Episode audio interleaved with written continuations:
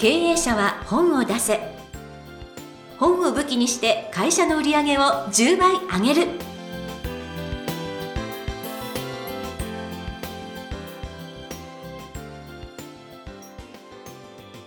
皆さんこんにちは。坂田陽子です。経営者は本を出せ。本を武器にして会社の売り上げを10倍上げる。ジャイアン今回もよろしくお願いいたします。はい、よろしくお願いします。なんかあのジャイアンの沖縄のお庭、はいなんか結構大きいんですよね。はい、えっと、一応ですね、えーびっくりするかもしれませんが、1000坪ぐらいあるんですよ。千坪？ただ、ほ半分以上はジャングルで、中に踏み入れないぐらい、あれなんですよ。草木が密集してるんですよ。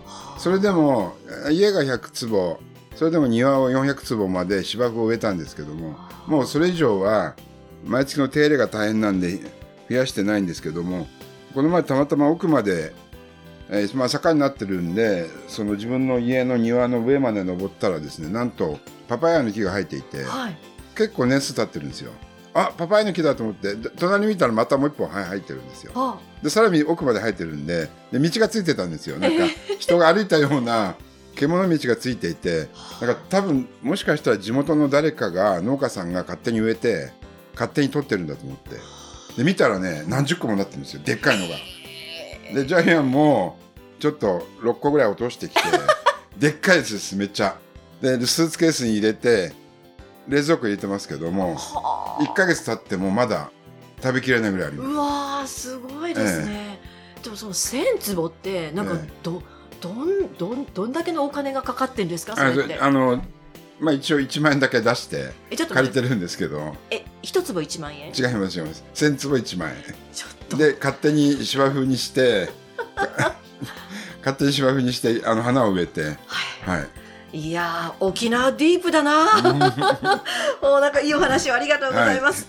あの、えー皆さん遊びに来てくださいね。はい、私もぜひ行かせていただきます。はい。ということで経営者は本を出せ今回もジャイアンよろしくお願いいたします、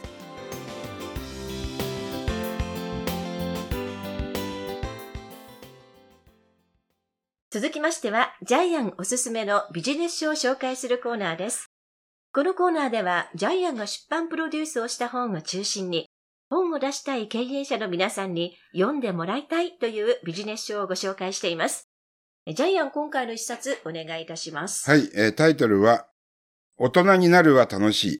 夢中で遊ばせる。子供の才能が見つかるたった一つのスイッチ。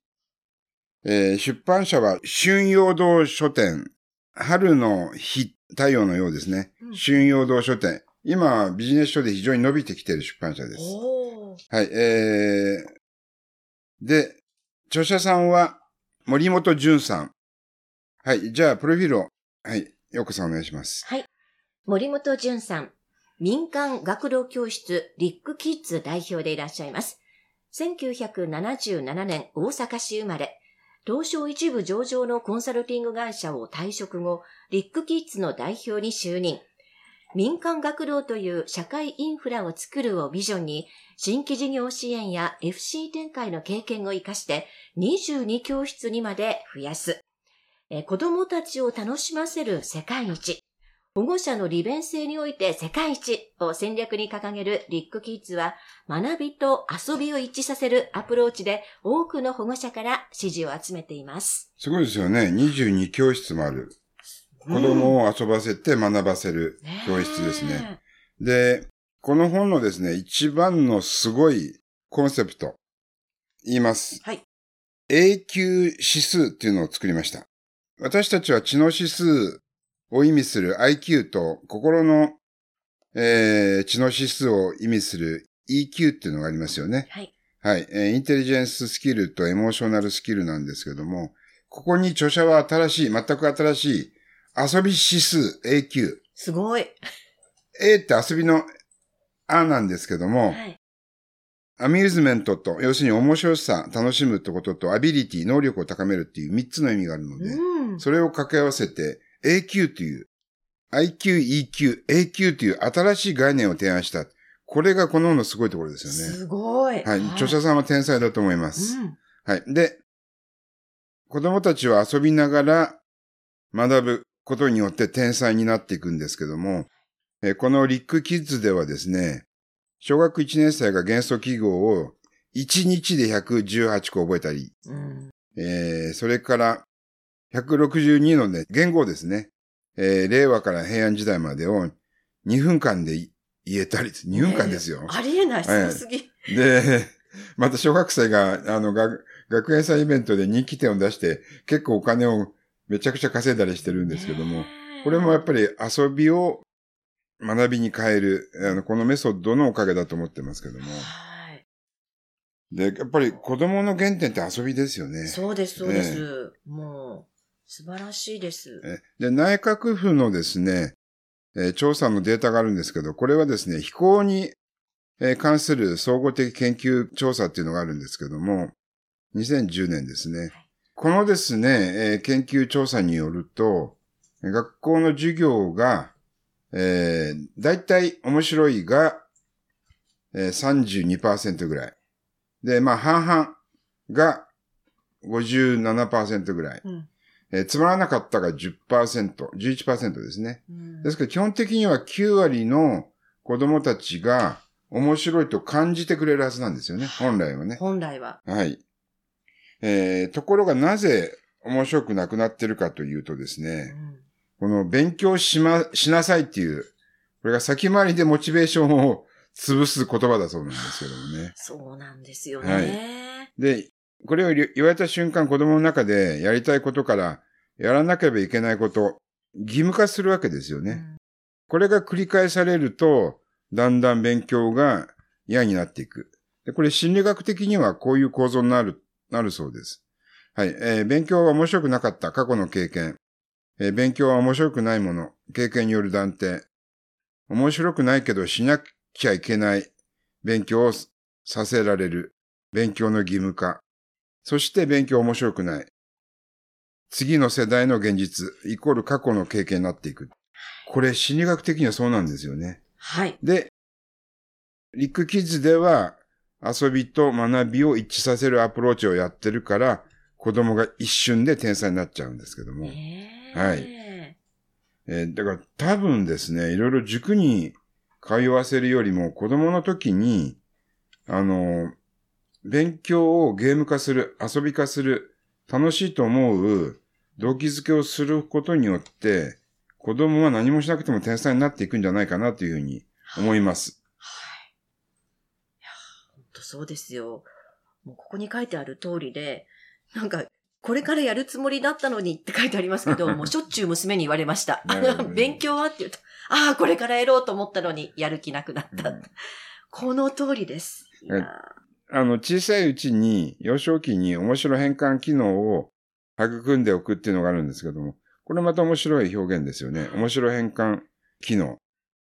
え例えばもうポケモンとかもう、あの、ずっとハマって街歩いてる子供いますよね。うんまあ大人もそうなんですけどね。はい。大人の方がそうかもしれませんけども。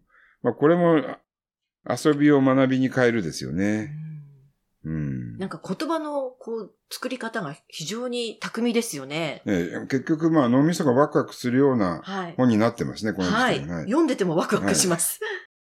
で、これ、面白いのは私たちの大人の仕事にもつなげられるんですよね。はい。えー面白くない仕事は存在しない。面白くない仕事の仕方があるだけ。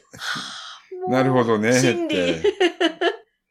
自分で仕事を義務化してるから仕事そのものがつまらなくなってるんですよね。やらされ仕事になってるわけですよね。確かに。うん。確かに。確かに。うん3回言っちゃう。いやーはい。だから、全部エンタメ性にあるものに変換していけばいいわけですよね。その変換装置を小さいうちに作るっていう、もうものすごくいい本ですよね。おそらく小さい頃にこういう変換の仕方を経験して大人になると、仕事も多分こうやってエンタメ化して仕事を楽しくできる大人になっていきそうな気がしますね。だから面白いことには人集中しますからね。はい。遊びも仕事もね、うん勉強も。はい。はい。じゃあ何が一番自分にとって、えーいいかっていうと、まず好きなことですよね。得意なこと。それをお金につなげる、稼げることにつなげる。だから大人でも十分通用しますよね。はい。これ多分起業するときにも同じ構造だと思うんですよね。ええ。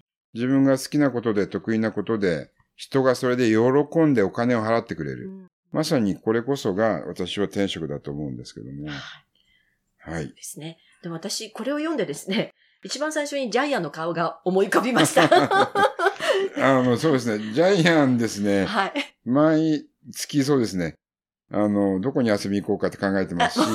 夜寝る前は明日何、どんな楽しいことやろうかって考えて寝るんで、もうめちゃくちゃ楽しいですね。だいたい仕事いつもエンタメ化してますもんね。そうです なんかね。楽しく、このまんまじゃなくて、こうやって楽しくやるんだっていうのがすごく私見てて、いや、本当にこう、エンタメ変換装置がすごいなと思いながら。実はですね、今回新たなチャレンジでう、ん。一冊本を私全部2、3時間かけて読んで、うんまとめてまた1時間か2時間メモ書いてっていうのを全部やめて、はい。これ、面白いところにこういう形でメモ用紙を入れて、実はこれ10分で、おおで、実は今ですね、お話しした、えー3倍の量があるんです。お伝えしたいことは。はいはい。でもこれ10分でできたんですよ。わおということは、今まで、あの膨大な作業は何だったんだろうって。あの、この本でちょっとそれを試してみたらできたんで、素晴らしい。今後はですね、もう今まで膨大な時間かけてたのが、本当5分の1ぐらいになります。素晴らしい。はい、この本のおかげです。はい。もう皆さんもぜひ参考にしていただきたいと思います。ということで、えー本日の一冊。大人になるは楽しい。夢中で遊ばせる。子供の才能が見つかるたった一つのスイッチ。森本淳さんの一冊でした。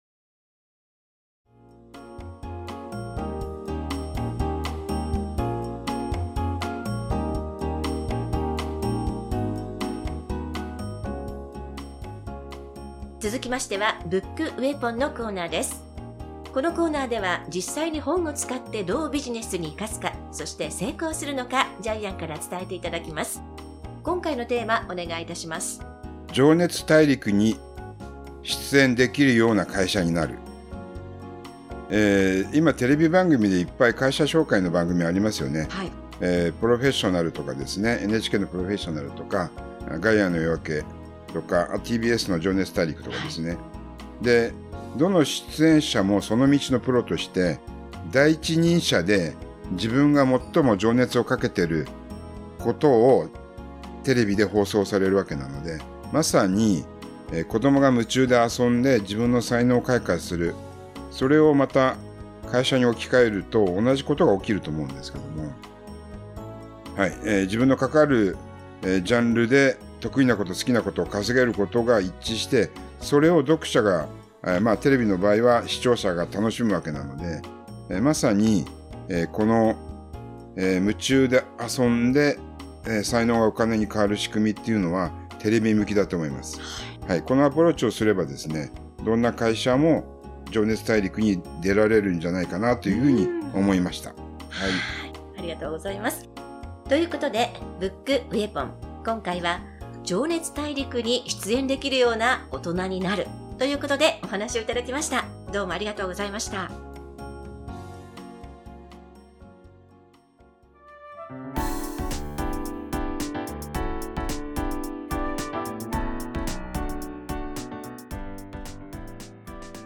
第122回経営者は本を出せいかがだったでしょうか？